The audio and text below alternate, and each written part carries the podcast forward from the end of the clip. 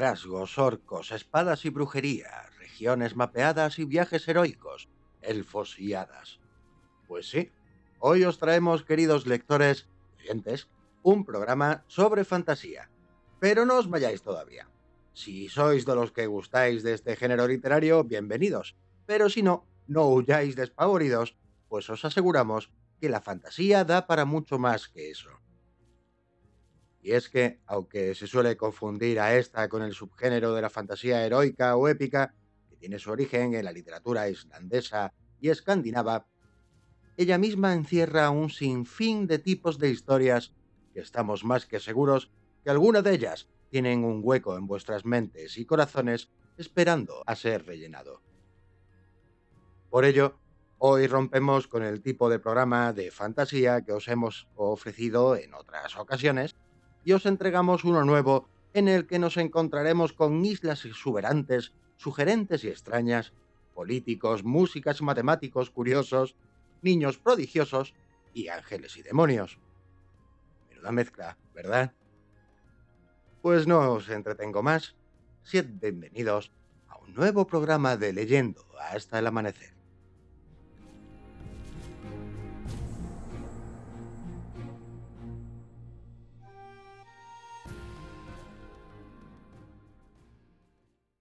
La mayoría usa la noche para dormir. Leer es aprovecharla para vivir.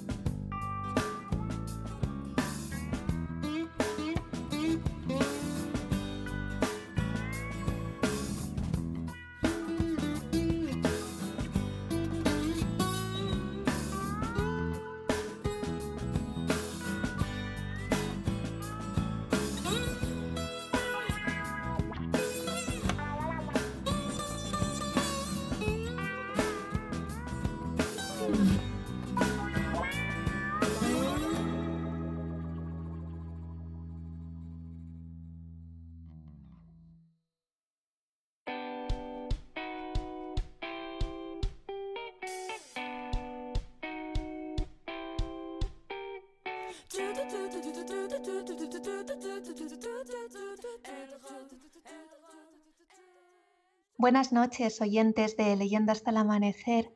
Hoy tenemos un programa dedicado a la fantasía y para ello tenemos a una mujer fantástica. Una mujer fantástica porque además de ser autora de fantasía, ella juega muchísimo con la imaginación, con la fantasía en su trabajo y en su vida. Ahora nos contará ella más detalles. Bienvenida, Itea Benedicto. Hola, muy buenas. Bueno, eh, te decía en tu presentación que, que eres una mujer fantástica. Em, ¿Se te podría definir así? Pues la verdad es que yo creo que sí, que cualquiera que me conozca sí podría, podría definirme así claramente. ¿A qué te dedicas? Bueno, pues, eh, pues a, la fantasía, ese es el resumen, ¿no? Porque todo lo que hago en, la vida pues está relacionado con el mundo de la fantasía. Eh, tengo una compañía de espectáculos donde lo que hacemos principalmente es eh, representar musicales de, bueno, pues de corte pues fantástico, ¿no? Bien podemos estar haciendo un Peter Pan un día, que una historia de Mulan otro día. Y bueno, pues dentro de, ese trabajo la verdad es que, que sí que puedo desarrollar mucho la fantasía, algo por lo que estoy ampliamente agradecida, porque bueno, pues desde escribir los guiones, eh, idear, eh, diseñar el, vestuario, el decorado, eh, hasta, bueno, pues componer las, las canciones. Y bueno, por supuesto, pues también soy, soy autora de, del libro de fantasía, así que un poco todo como has comentado tú. Eres autora de, un libro de fantasía que se llama Diosa. Em, ¿Cómo surgió este libro? Bueno, pues eh, Diosa, eh, El despertar de la isla, por si alguien lo quiere buscar, lo tenga el nombre completo, em, pues surgió un poco porque, porque me encanta leer, ¿no? Yo siempre creo que para ser escritor primero hay que ser un buen lector y me encantan las historias de fantasía, pero sí que es verdad que, que habitualmente pues algunas historias de fantasía me quedaban un poco quizás bueno, ya no infantiles, pero quizá un poco más para adolescentes, ¿no? Y quería escribir una historia que fuese un poquito más adulta, dentro de que, bueno, pues es de fantasía, pero que llevase un poquito pues a, la reflexión en algunos temas y que mezclase un poquito pues la parte adulta con esa parte fantástica, ¿no? Entonces, pues por eso me decidí un poco a escribir un libro un poco a mi medida, por así decirlo.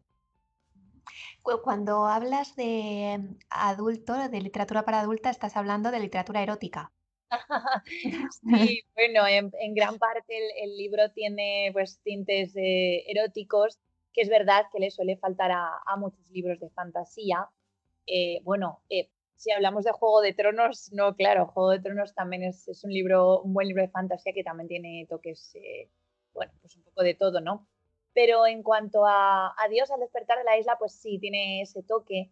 Y, además, pues bueno, em, creo que em, el trasfondo que tiene un poquito pues sobre, sobre la religión, sobre cómo vemos las personas del sexo, la fidelidad entre las parejas, pues sí que creo que es una visión que puede aportar un poquito más al lector, aparte de, de la fantasía, ¿no? Y de que lo leas y digas, oye, pues me ha aportado también cosas para mi día a día o para mi vida.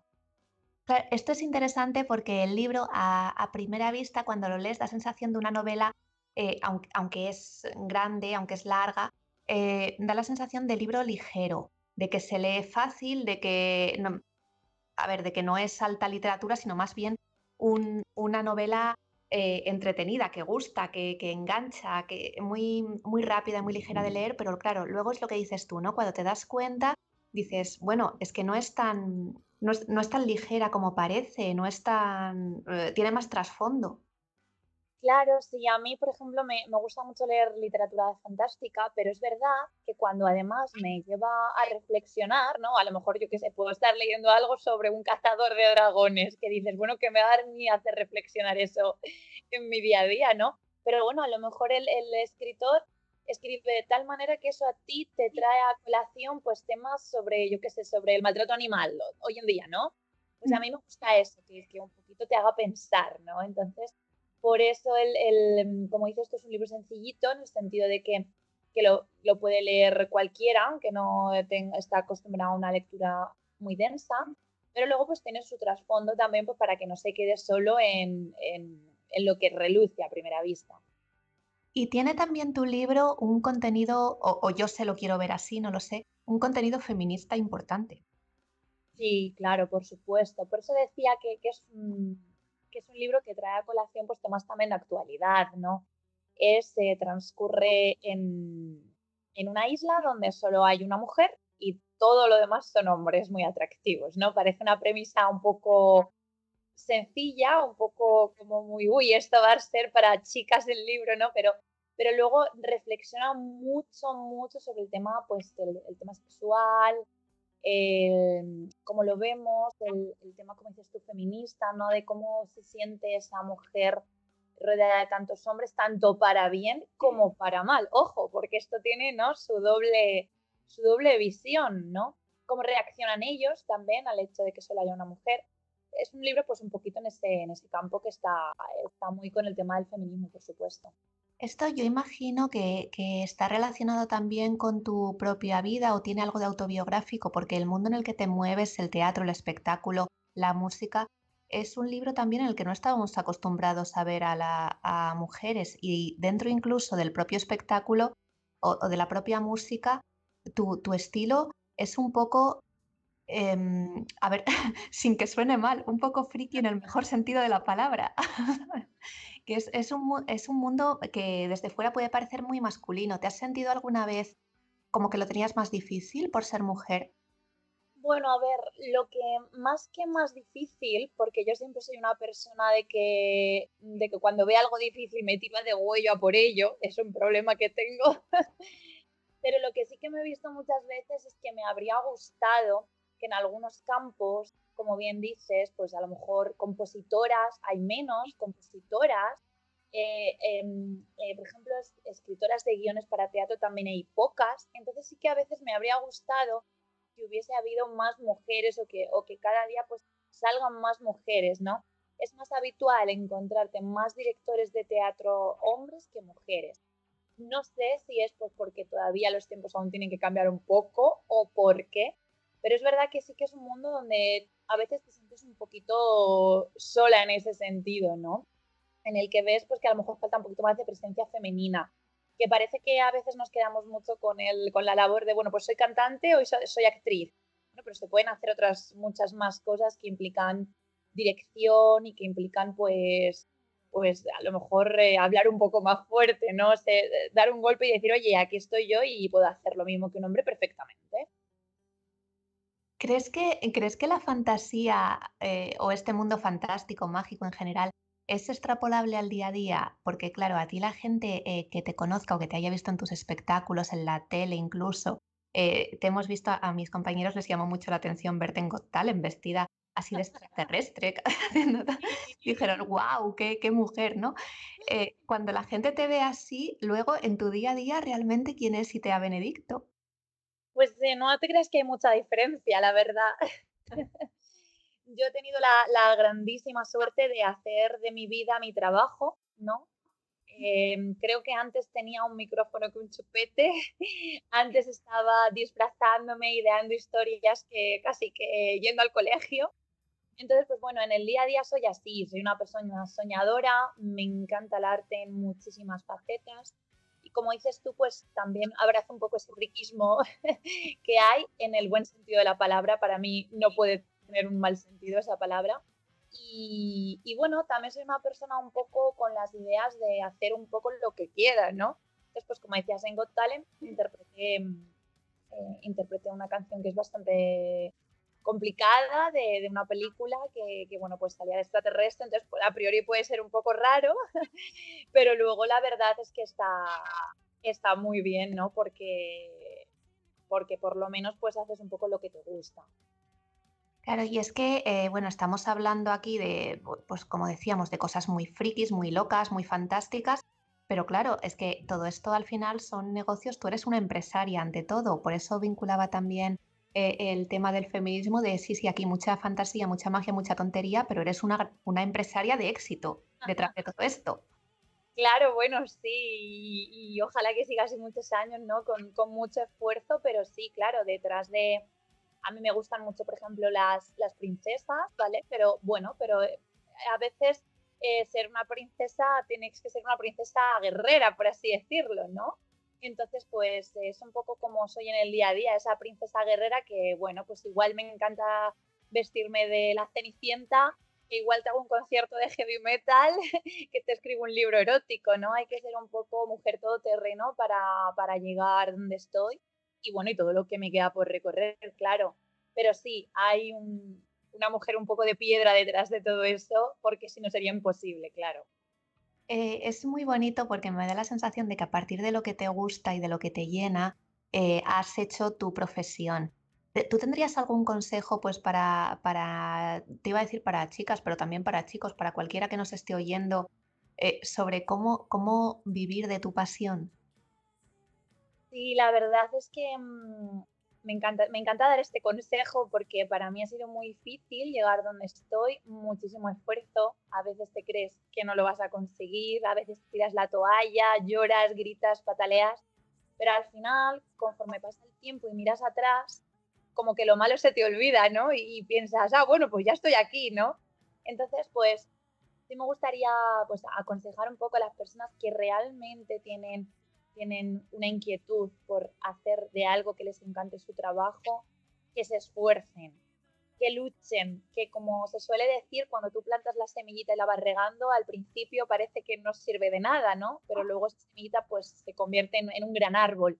Y eso es cuestión de trabajo, de tiempo, de perseverancia y de no rendirse nunca. Yo creo que es el mayor consejo, que si de verdad quieres algo, te esfuerces. Va a haber muchísimos impedimentos en el camino, porque los hay, pero bueno, al final, si uno se esfuerza mucho, al final se consigue. Y que es posible, exacto, eso iba a decir. Eh, aparte de tu libro, bueno, relacionado con tu libro, eh, claro, por supuesto que me gustaría que quien nos está oyendo lo busque Dios al despertar de la isla, pero es que si lo buscan se van a encontrar también una cosa muy espectacular, que es el book trailer que hiciste. sí. Pues sí, la verdad es que mm, quería, quería volverme un poco loca, como soy yo a veces, y hacer algo muy especial. Entonces, pues involucré a algunos actores, eh, a una directora, mm, Diana César, que es muy buena también. Eh, y bueno, pues estuvimos ahí em, desarrollando una idea muy chula, muy fantástica y la, la grabamos. Entonces, además, la, la música es eh, música como metal sinfónico, ¿no? Como un poco al que no entienda, como heavy opera, para que nos entendamos. Y bueno, pues la verdad es que yo creo que es eh, bastante impresionante. Además, salgo cantando yo también, porque ya dije, bueno, pues ya que lo hago, lo hago todo. Claro, porque tú eres también cantante de lírico a todo esto, ¿no? Y lo has estudiado. Claro, sí, sí. En realidad, empecé, lo primero de todo en mi vida que quise ser era cantante. Y eh, bueno, a partir de ahí, pues, pues han ido surgiendo en mi vida el, el resto de, de, cosas artísticas a las que he empezado a amar, ¿no? Como escribir, como ser actriz, como cantar otros estilos musicales, pero es verdad que ser cantante de ópera era un poco como lo primero que, que me vino y lo, y lo que estudié durante muchos años, claro. Para, ya para situar a la gente dentro del libro, en el libro el planteamiento sería que una mujer se despierta un día, no se sabe por qué, en una isla donde solo hay hombres, ¿no? Sin, sin contar por qué ni destripar un poco el argumento, háblanos un poco del libro. Bueno, pues yo creo que es eh, un libro con el que cualquiera se puede sentir identificado. Eh, incluso lo ha leído gente que no le gusta la fantasía y me ha dicho, me ha gustado, porque yo intento darle una visión a todo desde el punto de vista realista, es decir, oye, eh, ¿por qué estoy aquí? ¿Cómo he llegado a, este, a, esta isla? ¿Por qué solo hay hombres? ¿Dónde está mi marido? ¿Por qué me siento tan atraída hacia todos estos hombres? Eh, es un libro, pues como decía antes, que, que, te, lo, te, lo, puedes creer. Oye, me puede pasar perfectamente, ¿no? Tantas cosas locas pasan en el mundo. y bueno, pues a partir de ahí se van descubriendo cositas de fantasía. Es una saga, entonces en este primer libro, que es, es conclusivo, pero deja la puerta a seguir descubriendo e indagando sobre por qué está allí. Eh, bueno, pues es un libro en el que van apareciendo determinadas cosas fantásticas, pero en todo momento la protagonista racionaliza todo. En, todo momento se plantea todo y em, está ambientado en la época actual, aunque ella en, la isla pues no parece la época actual, porque hay como diferentes clanes o familias, como, lo llamamos en el libro, que van mm, vestidas y caracterizadas de manera bastante como si fuese la, edad antigua, ¿no? Pero además una edad antigua que tampoco encaja entre sí. Unos de como de medievales, otros de griegos, otros eh, como de cazadores, eh, otros incluso van con vaqueros, entonces es como, como, como en qué época estoy o, dónde estoy, ¿no? Pero ella, la protagonista, lo, racionaliza todo, intenta darle un sentido a todo y ya te digo que va incluso reflexionando sobre su vida actual, porque, bueno, el libro está ambientado en la época actual, aunque el sitio donde ella despierta no se sabe. Entonces, pues eh, yo creo que, que, a través de la historia a la gente le puede resultar bastante interesante el ver, oye, un día de repente se va mi mundo ¿no? al traste y, me pasa esto. ¿Cómo sigues adelante? ¿Vas a seguir escribiendo a partir de aquí? Pues la verdad es que sí. bueno, la saga en principio son libros, aunque creo que una amiga que los ha leído me dijo, ¿solo tres? o sea que, pero bueno, de momento están esos tres que los tengo ya escritos a falta de, que llegue el momento de publicarlos. Y también pues empezar a escribir algunas otras cositas. Y yo creo que todo irá en esta línea, en la línea de fantasía que me encanta, pero siempre dándole una pequeña reflexión, ¿no? Sobre, sobre algún tema de actualidad o sobre algún tema que pueda interesar a la gente. Claro, ahora que, que te tengo aquí, eh, me parece inevitable que te haga una pregunta que es que nos cuentes alguna anécdota que, a lo largo de, tu vida artística, ya sea o en presentaciones de libros o en espectáculos, lo que sea, te haya pasado y, no sé, y seguro que estamos deseando oírla a todos los oyentes. Bueno, pues la verdad es que anécdotas creo que me darían para escribir un libro entero. Porque, claro, imagínate, al cabo del año, pues puedo hacer fácilmente 100 o 100 y pico representaciones y la verdad es que, está lleno de anécdotas. Pero bueno, mira, hace poco me pasó una bastante graciosa. Eh, antes de llegar al teatro, nos, llamó el, técnico del teatro y nos dijo, esperadnos en la plaza, que voy a buscaros con el coche y me seguís hasta el teatro. Bueno, vamos a la plaza, llega un señor, nos hace señas y les seguimos. Y este señor, pues venga a correr, venga a correr. Y yo decía, bueno, pero ¿dónde está el teatro? ¿Por qué corre tanto? y al cabo de un rato para en una casa. Yo digo, esto no es el teatro. Y el señor baja todo apurado y nos dice, pero ¿por qué me estáis siguiendo? Y ya claro le decimos, aquí no es usted el de cultura. Dice, no. O sea, que, que para que veas, nos pasan de todo incluso antes de subir al escenario. Claro, no, y oh, pues menos mal que fue antes de subir al escenario y no después ya vestidos, con como iríais vestidos, porque si vas por la calle y ves que te está siguiendo un grupo de gente disfrazada. Claro, imagínate. Bueno, quizás eh, también nos han pasado esta Navidad de tener que ir de, de, una localidad a otra disfrazados porque no te da tiempo a cambiar, que tienes varios eventos en una tarde y bueno, pues a lo mejor que te pare la policía o cualquier cosa y tener que explicarles un poco. Pero bueno, eso para nosotros, como te digo, casi ya no son ni anécdotas, es el pan de cada día. Bueno, tiene que ser divertido ser Itea Benedicto. Sí, es muy divertido, la verdad que sí. A veces un poco agobiante, ¿no? Porque tienes que estar a muchas cosas para hacer de tu hobby un, un trabajo, claro, evidentemente. Pero bueno, es divertido, es divertido. Bueno, decías al principio de la entrevista que para, poder escribir hay que leer mucho. ¿A ti qué libro te ha tenido leyendo hasta el amanecer? Pues la verdad es que me han tenido muchos, casi todos de fantasía, tengo que decirlo. Pero hay uno que me gustó especialmente, despertó algo en mí, que es eh, Una llama entre cenizas, de la escritora Sabatair, que además fue un libro con el que ella debutó, que ya no había escrito nada hasta ese momento. Y bueno, creo que, ha gustado bastante y luego ha escrito un segundo libro. Y por ahí estoy esperando que saque el tercero porque solo está en inglés de momento y me muero de ganas. Es un libro maravilloso, eh, fantasía, que va a gustar tanto, bueno, tanto hombres como mujeres. Y además, un libro que también em, tiene su, su trasfondo como me gustan a mí los libros, que te hagan también pensar un poquito. Es, repite el título, porfa. Una llama entre cenizas. Pues nos quedamos con la recomendación. Por un lado, una llama entre cenizas y por otro lado, Diosa, el despertar de la isla de Itea Benedicto. Que bueno, ya habéis visto que es un terremoto y que es que hay que tener, es que hay que leerlo, hay que leerlo. Muchísimas gracias, Itea, por, por habernos concedido esta entrevista y si quieres decir alguna cosa más para terminar. Pues nada, muchísimas gracias a, vosotros. Y bueno, pues como decías, no se olviden de buscar el libro o también pueden visitar mi web iteabenedicto.es y conocer un poquito más esas travesuras artísticas que hago. Te deseamos muchísima suerte. Muchas gracias por todo.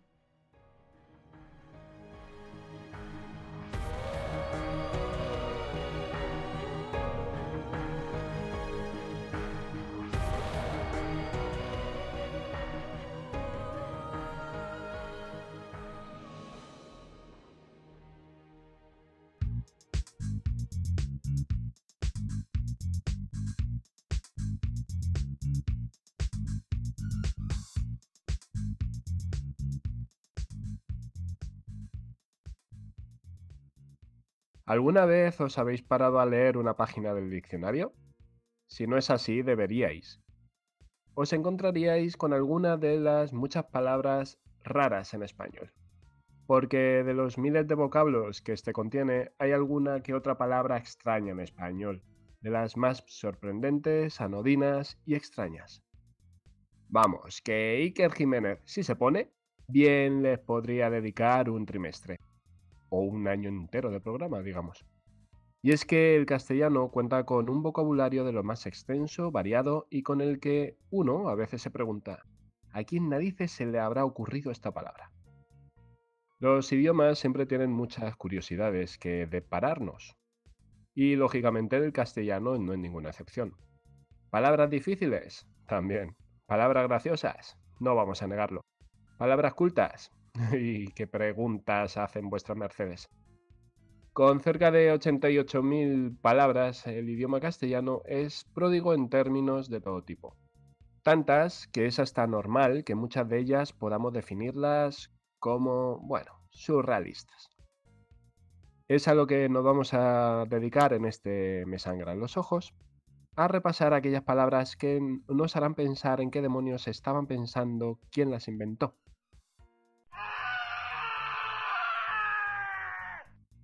Así que ahí van unas cuantas palabras raras. Acme. Y no, no es el típico dibujo animado Coyote y camino. No, no. Y tampoco es que la RAE haya admitido esa marca de explosivo favorito del coyote dentro de nuestro diccionario. La palabra existe, pero con un significado bastante distinto. Momento más agudo de una enfermedad, una de esas palabras técnicas poco comunes. Aunque pensándolo bien, podríamos decantarnos por la versión del correcaminos. Sapenco. Aunque suene a insulto o a palabra despectiva por su parecido con zopenco, lo cierto es que nada podría estar más alejado de la realidad. Este vocablo no significa otra cosa que caracol terrestre con rayas pardas transversales, que alcanza una pulgada de longitud y es muy común en la Europa meridional. Vale, ahí lo lleváis. Burdégano. Otro que podría ser un insulto, pero no, no lo es. ¿Qué significa? Nada menos que animal resultante del cruzamiento entre caballo y asna. Algún nombre tenía que recibir el animalico, ¿no?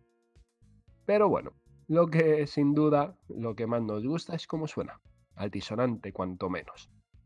De entre los dioses egipcios podría aparecer Nefel y Bata, pero no, no es una diosa egipcia. Este término bien podría tener un significado propio de una publicación de Mr. Wonderful, pues hace referencia a las personas soñadoras, o como dirían nuestras abuelas, que están en la inopia. A ver qué me salga. Electroencefalografista. ¿Por su significado? No, no la incluimos aquí por su significado, ya que hace referencia simplemente a la persona especializada en electroencefalografía. Si hemos decidido incluirlo aquí, no es por su concepto, que es bastante fácil de deducir, sino por el récord que ostenta, junto con esternocleidomastoideo. Se trata de una de las palabras más largas del español sin tener en cuenta posibles prefijos y sufijos. 23 letras, nada más ni nada menos. Agibilibus. ¿Qué será? ¿Qué será? ¿Un trabalenguas? ¿El cambio de contraseña de la puerta de Alibaba y los 40 ladrones? ¿El último hechizo que está de moda en Hogwarts? No, no nos referimos a eso. Se trata de las personas que tienen habilidad, ingenio, a veces pícaro, para desenvolverse en la vida. Y ahora que lo saben, no querrás parar de utilizarlo. Para ir terminando, dos palabras que, bueno, una de ellas, la siguiente, es bastante achuchable, digamos. Apapachar. Reconócelo. Nada más oír esta palabra, te has imaginado a un oso mimoso, pródigo en arrumacos melosos, que dan gana de comérselos. Y lo cierto es que por ahí andan los tiros. Pues apapachar significa dar un apapacho, o lo que es lo mismo, una palmadita cariñosa o abrazo. Aunque bueno, nos podemos quedar con su etimología original, acariciar el alma. Y para terminar, una palabra que empieza por Z, evidentemente, que es zangolotear. ¿Qué es? ¿Comer como si no hubiera mañana? ¿Vaciar la nevera de todo elemento orgánico que ésta posea? No, nos volvemos a equivocar este vocablo del español que bueno, que podemos descubrir si echamos un ojillo al diccionario, significa estar constantemente moviéndose de un lugar a otro sin ningún propósito o fin. Lo que nos ocurre a todos los que nos tenemos que desplazar para trabajar. Así que, evidentemente, de las 80.000 palabras que compone el castellano, no hay tan solo estas pocas palabras que hemos comentado aquí. Pero tampoco queremos aburriros, ni que muráis eh, vosotros de viejos buscando todas y cada una de los vocablos más raros que podemos encontrar en el diccionario. De todos modos, si creéis que se nos ha escapado alguna, ya sabéis, echad un vistazo al diccionario y hacednosla saber.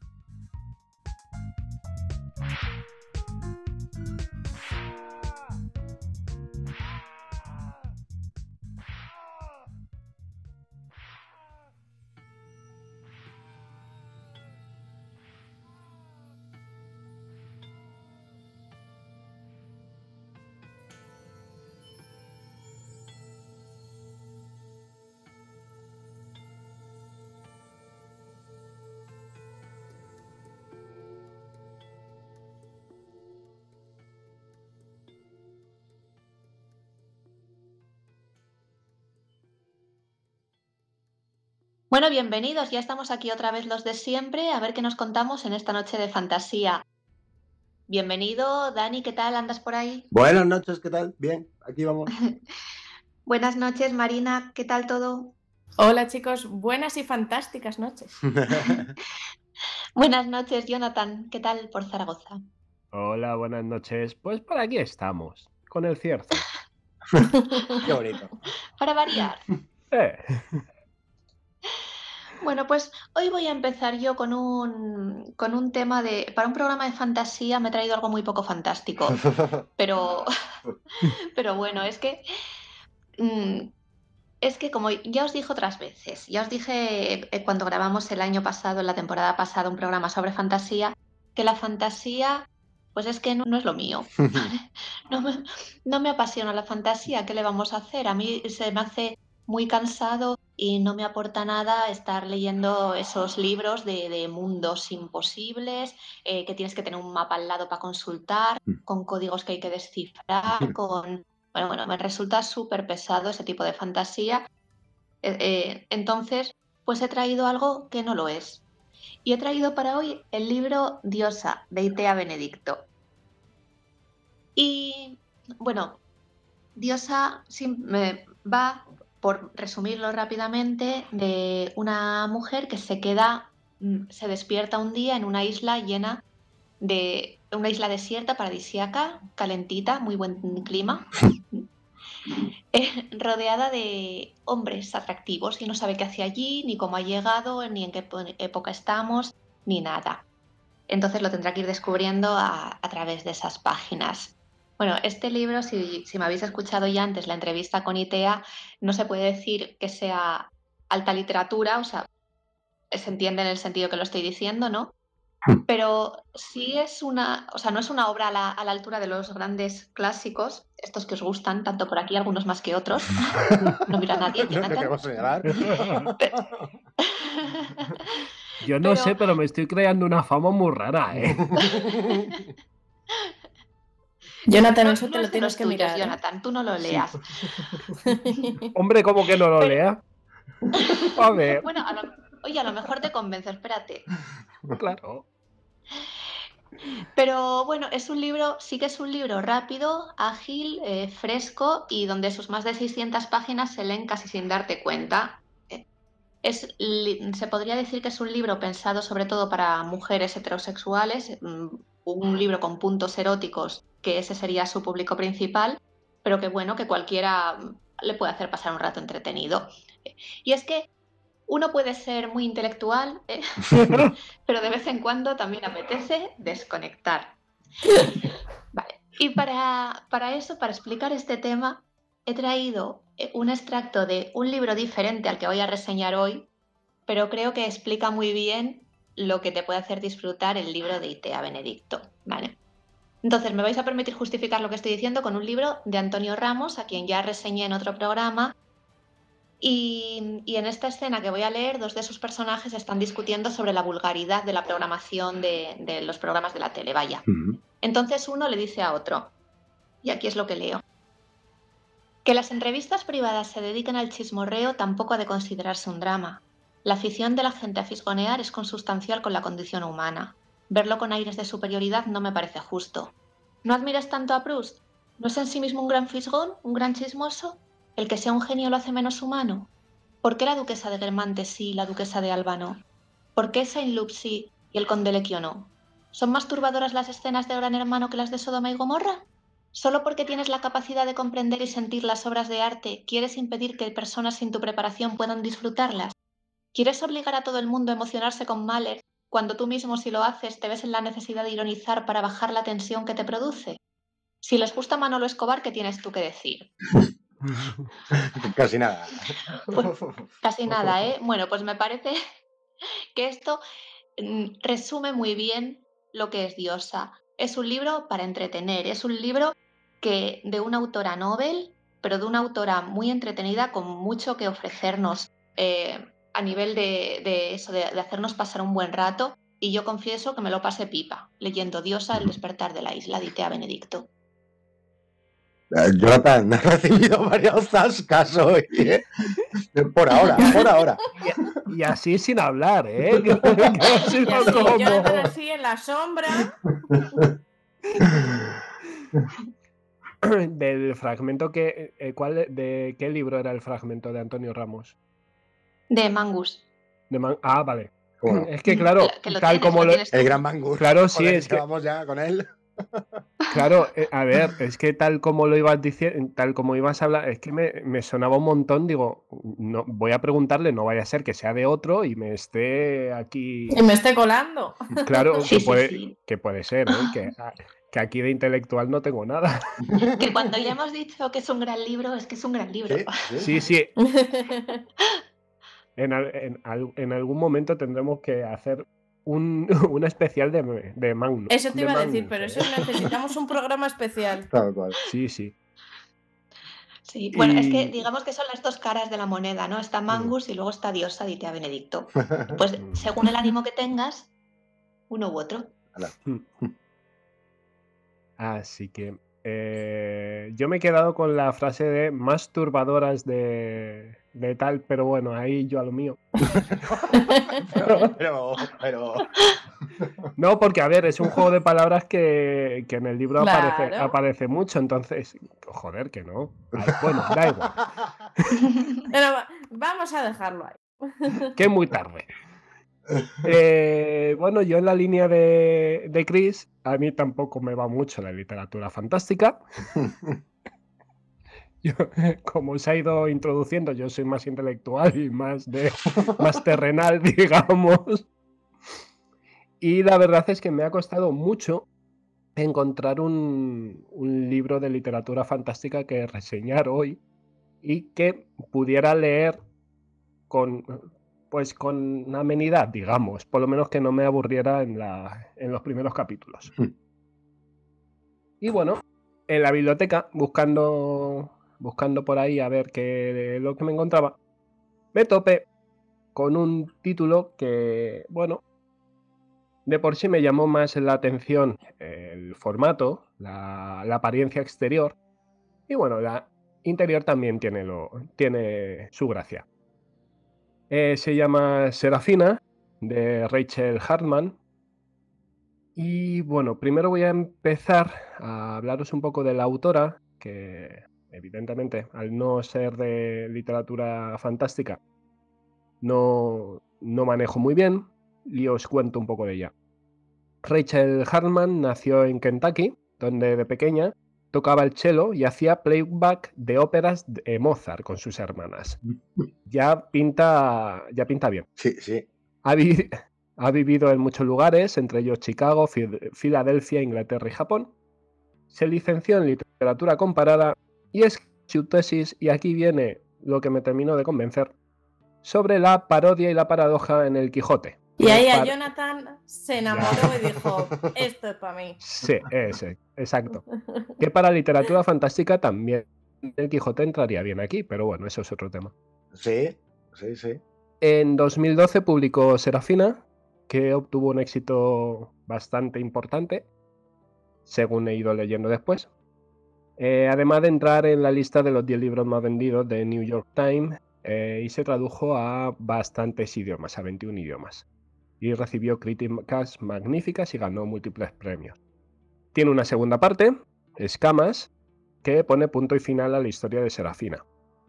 Aunque no a su mundo, ya que tiene otra obra, Test del Camino, que inicia otra biología protagonizada por una de las hermanastras de, de Serafina. ¿De qué va este libro? Pues os voy a leer la sinopsis. Todo el mundo sabe que cualquier dragón que se precie puede aspirar a ser buen político, profesor o matemático. Ajá. No como esos absurdos humanos que prestan tanta atención a sus emociones y que acaban olvidándose cómo pensar. En un reino mágico y sombrío en el que humanos y dragones conviven con una paz inestable, Serafina es una música joven y talentosa, pese a ser humana, que acaba de entrar en el coro de la corte. Allí las intrigas políticas son el pan de cada día. Poco después de su llegada, una noticia atraviesa los muros del palacio. Un miembro de la familia real ha sido asesinado. Inmediatamente los cimientos de esa fachada de paz se resquebrajan. Para investigar el crimen, Serafina se alía con el perspicaz Lucian King, capitán de la Guardia Real. Pero todo el mundo tiene secretos y ella no es una excepción. Lo que oculta haría que la condenaran a muerte. Eh, como he dicho, lo primero que llama la atención es la edición del libro y la portada, que es bastante vistosa. Y ya en- sobre el interior hay que decir que, bueno, Serafina es una novela de fantasía, suspense, romance y misterio, cuya historia transcurre en un mundo de dragones y humanos. Eh, puede tirar para atrás un poco, eh, pensar que es, una, eh, que es una historia en la que intervienen dragones, teniendo a Daenerys y Juego de Tronos tan presentes. Tan presentes. Pero bueno, puede sorprender porque el punto de vista tanto de la, del libro, de la historia, como de la protagonista, el otro punto que ya que ahora comentaré, bueno, puede atraer a los lectores de la literatura fantástica. El libro está escrito en primera persona desde el punto de vista de la protagonista, de Serafina. La autora nos sitúa en la ciudad de Gorred, donde humanos y dragones, como he dicho, intentan convivir juntos. A pesar de existir un tratado de paz, sigue habiendo incertidumbre entre ellos, y la muerte misteriosa del príncipe Rufus solo hace aumentar el temor que existe hacia los dragones, puesto que su cuerpo, bueno, fue encontrado sin cabeza. Se le decapitó así, querer. Y aquí tenemos a Serafina, una adolescente insegura cuya principal afición es la música. Su madre falleció y con el tiempo su padre formó otra familia. A pesar del amor que siente su padre hacia Serafina, es esta con quien más relación tiene es con su tío, hermano de su madre, eh, llamado Orma.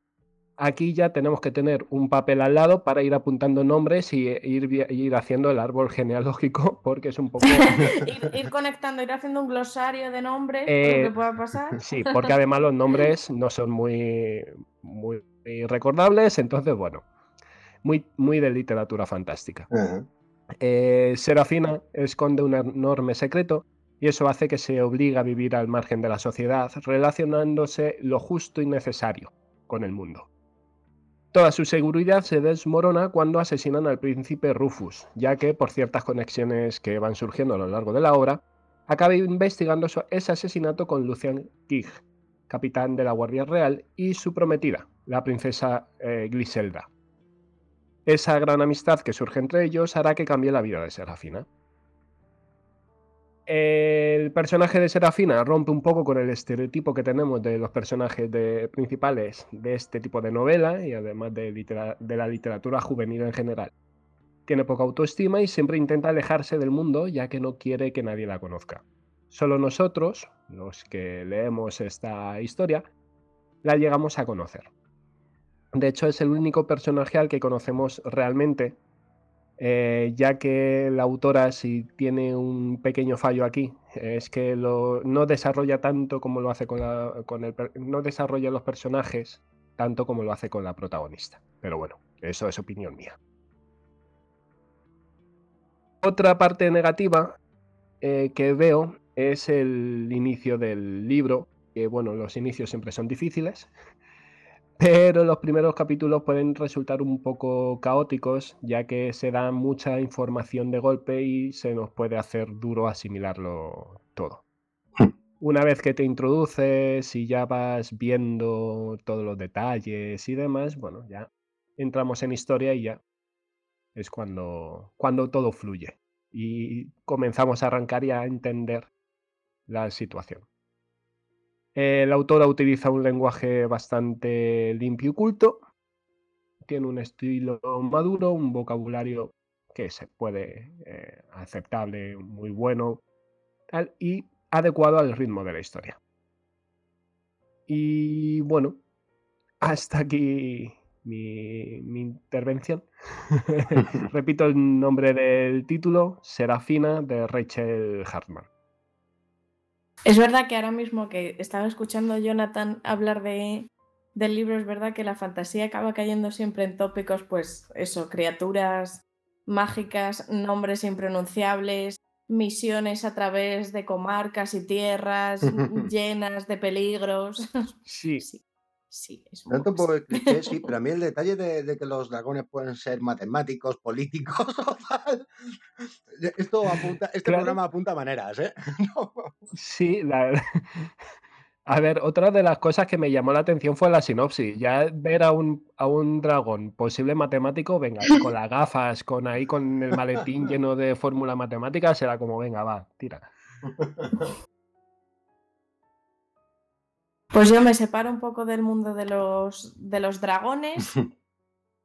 Pero es verdad que antes de empezar a reseñar el libro que he elegido, es verdad que hemos dado muchas vueltas con este programa, sí porque tal como ha dicho Chris y como después ha reafirmado Jonathan, a ninguno de nosotros nos gusta la fantasía.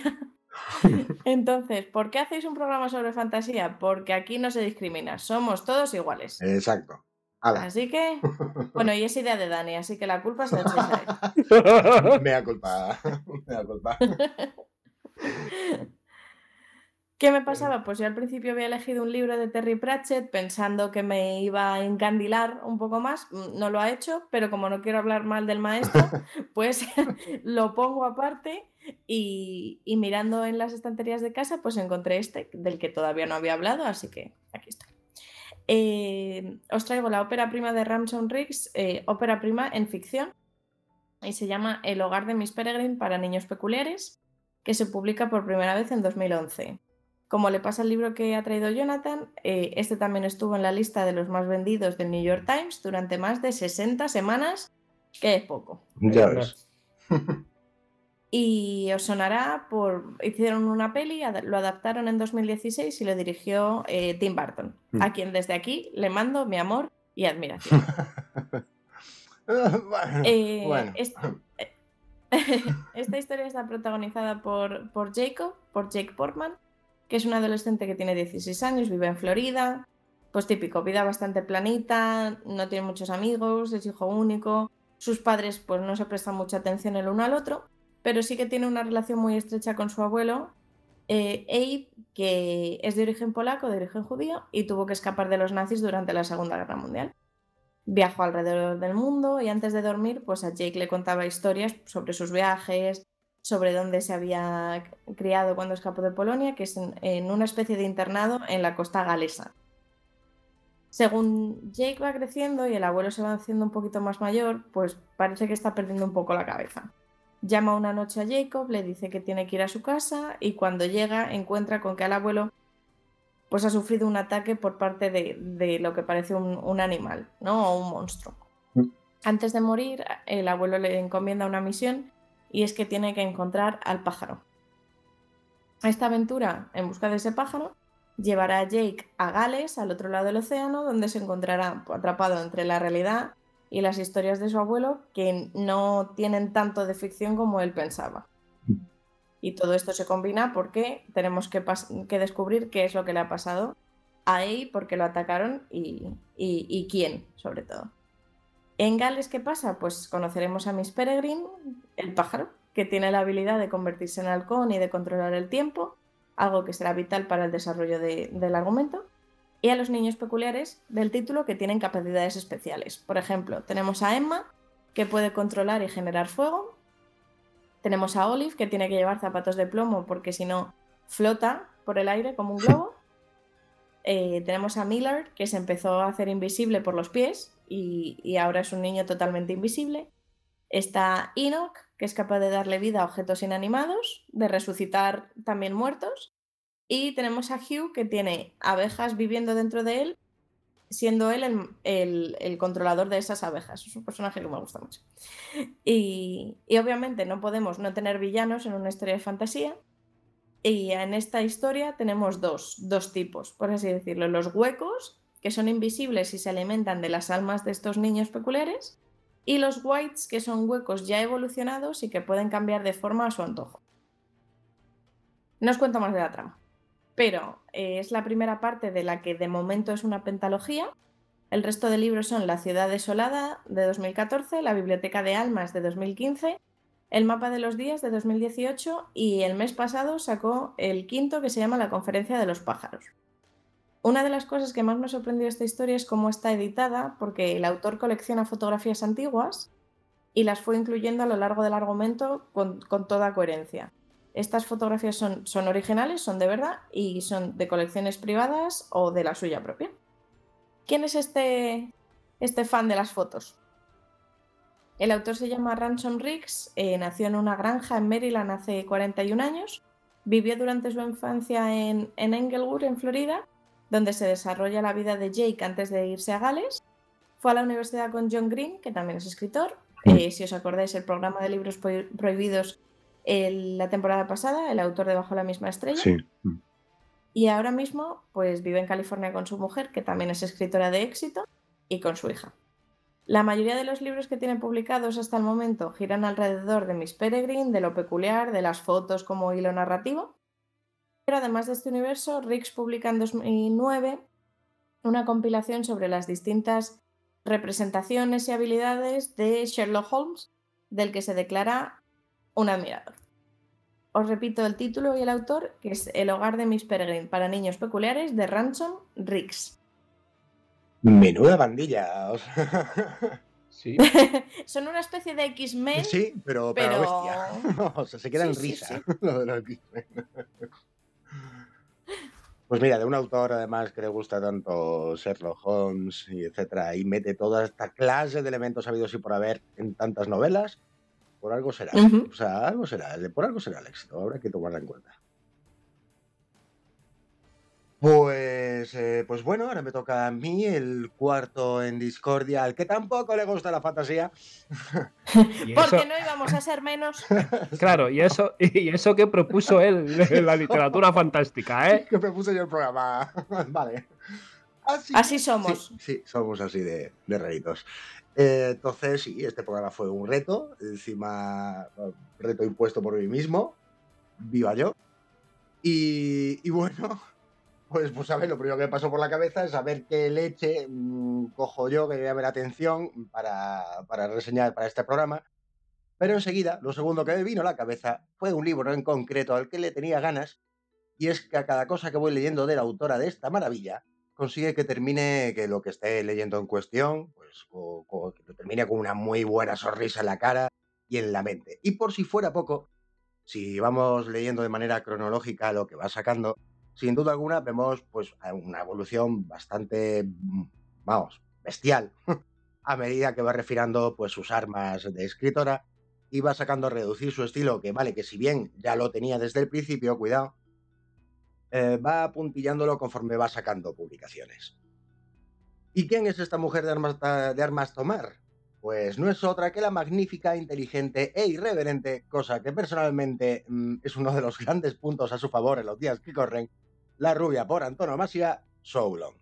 El libro que os traigo aquí hoy a la palestra es La Tríada, y su temática bebe de la mitología judeocristiana así a muy grandes rasgos. Os voy a leer la sinopsis. Dani te lo dice así, a grandes rasgos, como si nada. Sí, sí. ¿Sabes? Como una Sí. cosa ligera. Así. Para que hagáis una idea, os voy a leer la sinopsis. Eh, Ya veréis por dónde van los tiros. Auxíliame, oh musa, pues temo que mi voz no alcance y debo hablar sobre las tres. Tres eran las parcas, tres fueron las moiras, siempre fueron tres, la doncella, la madre y la vieja, tres en cielo, tierra e infierno. Tres por la vida, la muerte y la parte confusa y dolorosa que hay en medio. Y si el patriarcado robó el triunvirato y la trinidad, ellas serán una tríada. que mi súplica te sea grata. Ángeles y sucubos, hechizos y balas, acero y seda, santos y pecadores cohabitan en la Madrid actual. Soublon inicia en la triada Tierra su obra más ambiciosa hasta la fecha para presentar una novela tan inclasificable como irresistible. Una mezcla diabólica de acción, terror urbano y comedia en la que el infierno huele a perfume de lujo, los pentáculos se trazan con pintalabios y los coros loan a ritmo de rock and roll. ¡Hala! Así, en frío. Ahí lo dejo. Ahí se queda.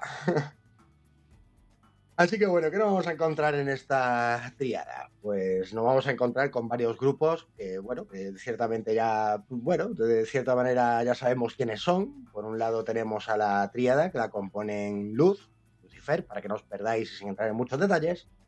Eh, Bell, de la que se revela su nombre al completo y, y hecho con el que juega Show en la novela, con varios personajes, haciendo preguntas en plan, eh, Bell de Belinda, a lo que ella siempre responde, sí, algo así.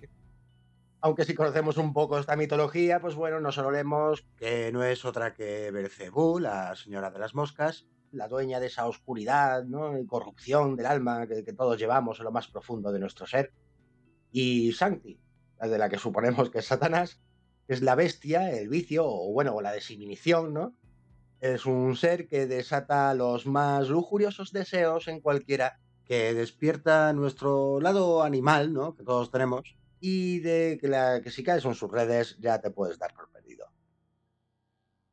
El siguiente grupo, como no, lo componen los chicos buenos, que no son otros que, no son otros que, pues, que los arcángeles y los ángeles, Miguel, Gabriel, etcétera, que no son tan buenos realmente, y que bueno, que se ponen nerviosos cuando las primeras pues toman contacto con un tal Jorge que reside en un país llamado Vaticano, un pequeño café a primera hora de la mañana, y que empezarán a idear un plan para intentar averiguar qué es lo que quieren o intentan estas, ¿vale?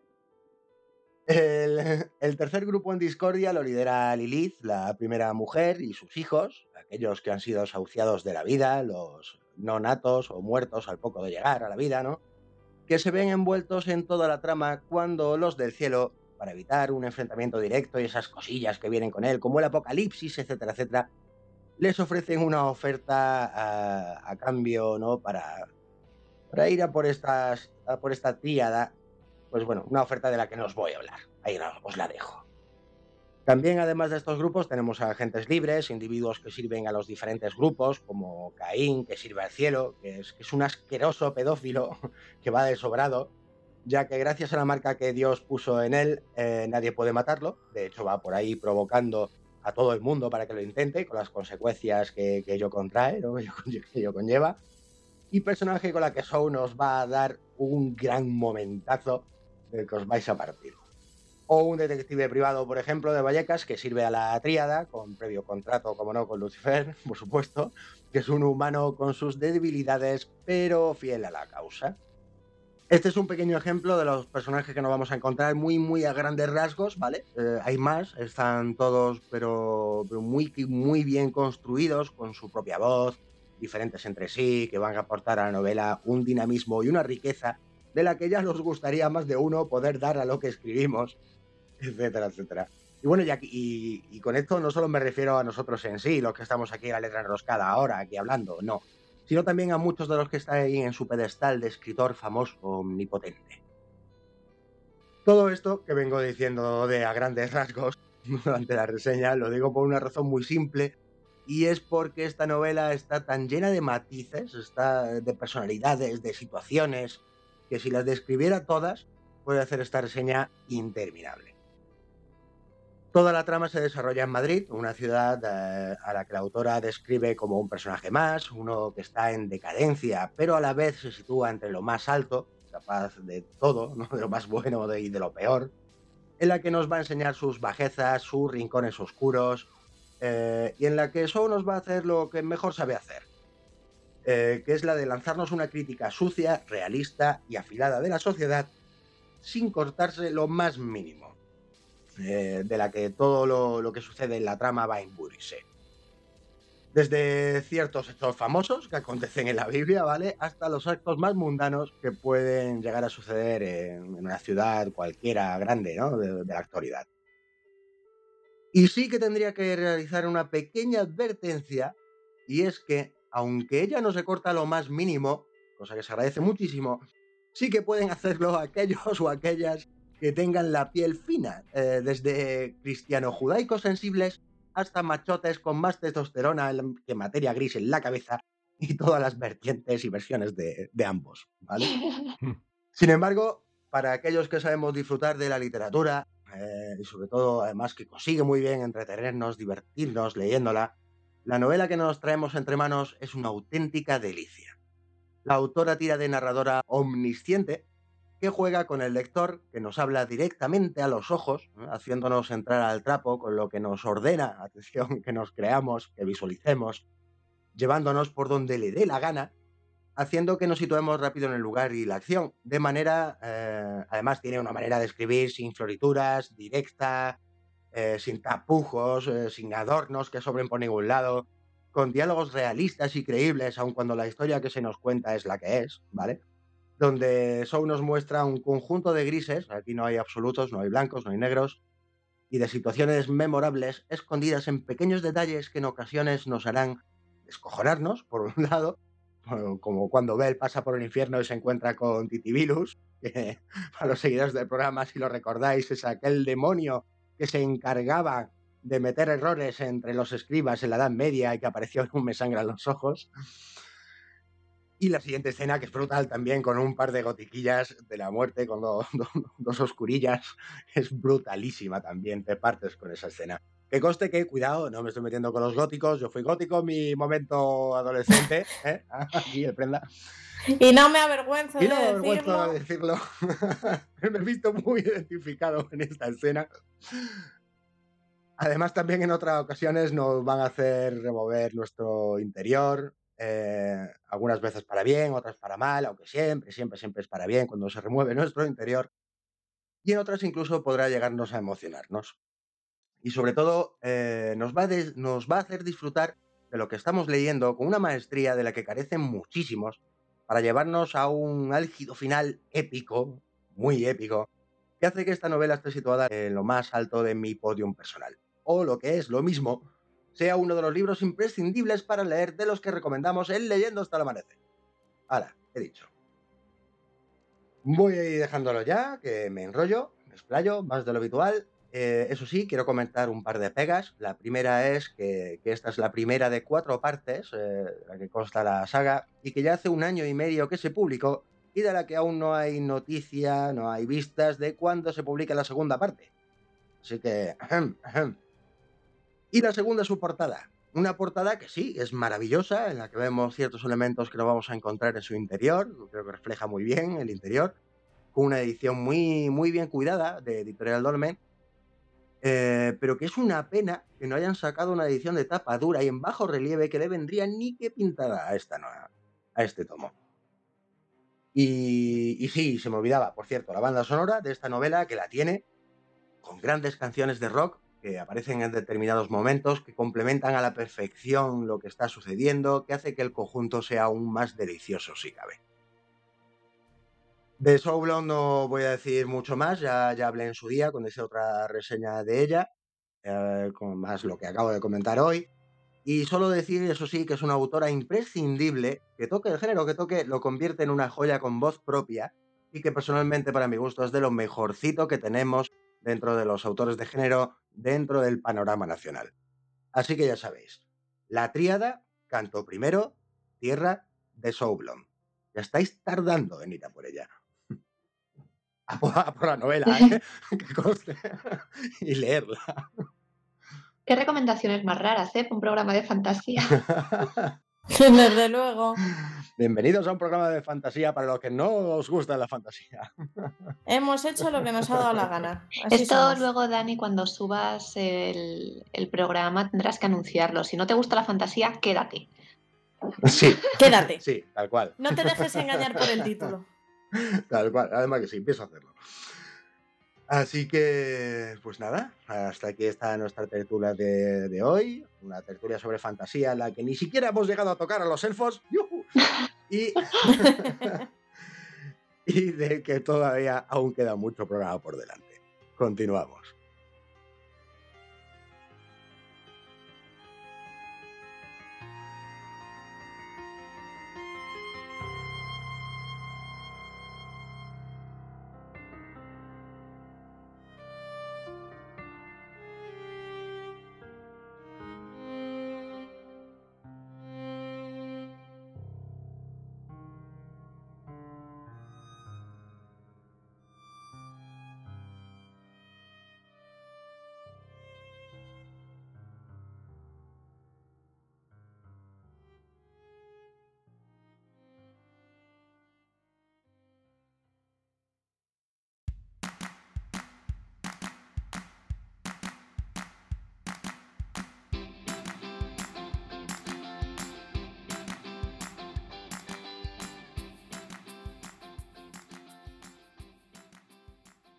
¿Sabías que Mary Higgins Clark, también conocida como la Dama del Suspense, falleció el 31 de enero de 2020 a la edad de 92 años? Publicó un total de 56 libros y todos ellos fueron un éxito de ventas. De hecho, le dijo una vez a un periodista que si a alguien le caía mal, le convertía en una víctima en su siguiente novela. En una entrevista en 1935, Hemingway propuso una lista de sus libros predilectos. De estos libros dijo lo siguiente. Preferiría poder volver a leerlos por primera vez que ganar un millón de dólares al año. En esta lista se incluyen libros como Cumbres borrascosas, Guerra y Paz y Dublineses. Samuel Beckett, Nobel de Literatura en 1969, afirmó que El guardián entre centeno de J. de Salinger fue un libro que me gustó más que ninguno durante mucho tiempo. Ya en el prólogo de Romeo y Julieta se puede entrever cómo va a acabar. El verso dice así, que con sus muertes se enterrarán el conflicto entre sus padres. ¿Quién dijo spoiler? Maya Angelou, una de las grandes escritoras afroamericanas, dijo haberse dado cuenta enseguida del color de la piel de las protagonistas de Mujercitas.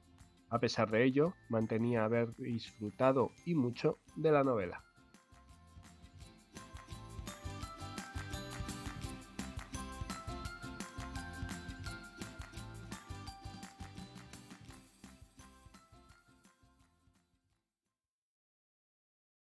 El relato de esta semana nos lo lee su propia autora. Es de Samara Japón y está incluido en el libro A mi manera, que es un relato lleno de relatos, entre ellos una serie de fantasía donde se encuentra este, Aguas fétidas.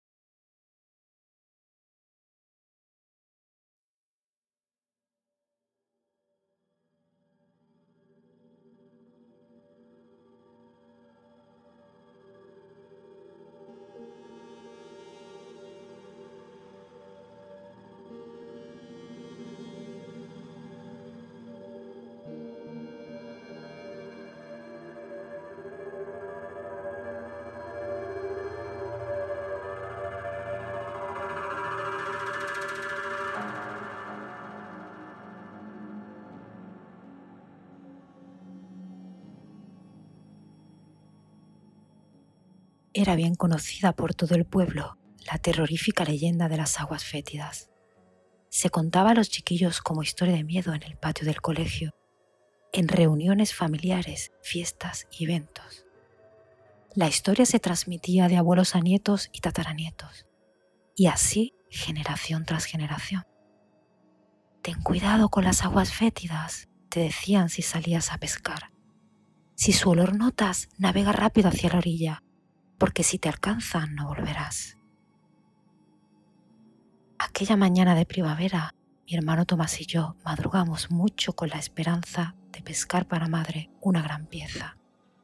Era su cumpleaños y queríamos celebrarlo con una comida familiar. Llevábamos un par de horas en la barcaza sin éxito y empezamos a perder la ilusión. Cuando de repente Tomás pegó un brinco y exclamó, Ramón, Ramón, han picado. Tira, tira, ayúdame, que es una buena pieza. Pero mientras tirábamos con ahínco, empecé a notar un olor putrefacto que casi me hizo vomitar. ¿Qué es eso, Tomás? ¿A qué huele? exclamé entre arcadas. Anda, tira, ¿qué más da? Será algún pescado muerto. Tira que se nos va, respondió mi hermano Tomás, quitando la importancia al asunto. Lo próximo que recuerdo es cómo ese olor se fue haciendo insoportable, acompañado de una espesa niebla entre gris y negra. Recuerdo los gritos desesperados de socorro de mi hermano que me llamaba, al que no podía ver, mientras me movía aterrorizado de un lado al otro de la barca, agitando mis brazos con la esperanza de alcanzarlo. Recuerdo mi impotencia al escuchar su voz cada vez más lejana hasta desaparecer. Algo impactó en mi cabeza y me desvanecí. Me desperté en la orilla junto al puerto, desorientado y asustado ante la mirada atónita de vecinos y pescadores. ¿Qué ha pasado, Ramón? ¿Y tu hermano Tomás? preguntó mi primo Antonio, que se hacía hueco entre los curiosos. No, mi hermano se lo ha llevado esa cosa. Grité y lloré acongojado mientras me tiraba al agua, en un reflejo desesperado por recuperar a mi hermano. 25 años hace que las aguas fétidas se llevaron a mi hermano Tomás. Ya deben estar muy hambrientas y pronto algún chico fuerte y joven se llevará.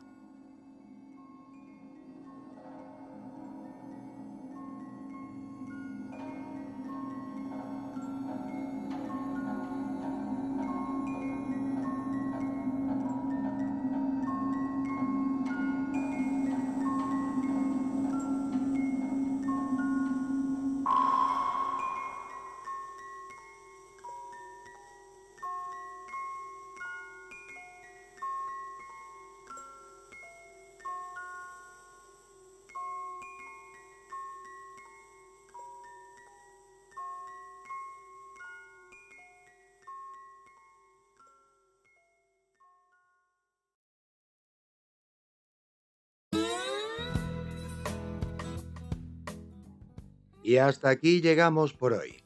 ¿Os ha gustado nuestro programa? ¿Os ha llamado la atención alguna de las obras recomendadas? No dudéis en dejar vuestra opinión en nuestra página web http leyendostalamarecer.com o en nuestras redes sociales, ya sea en Facebook, Twitter, TechTube o iVoox. Nos vamos con una frase célebre de una de las grandes escritoras de nuestro panorama nacional, Ana María Matute. Siempre he creído y sigo creyendo que la imaginación y la fantasía son muy importantes, puesto que forman parte indisoluble de la realidad de nuestra vida.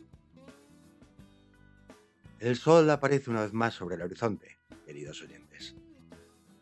Buenos días.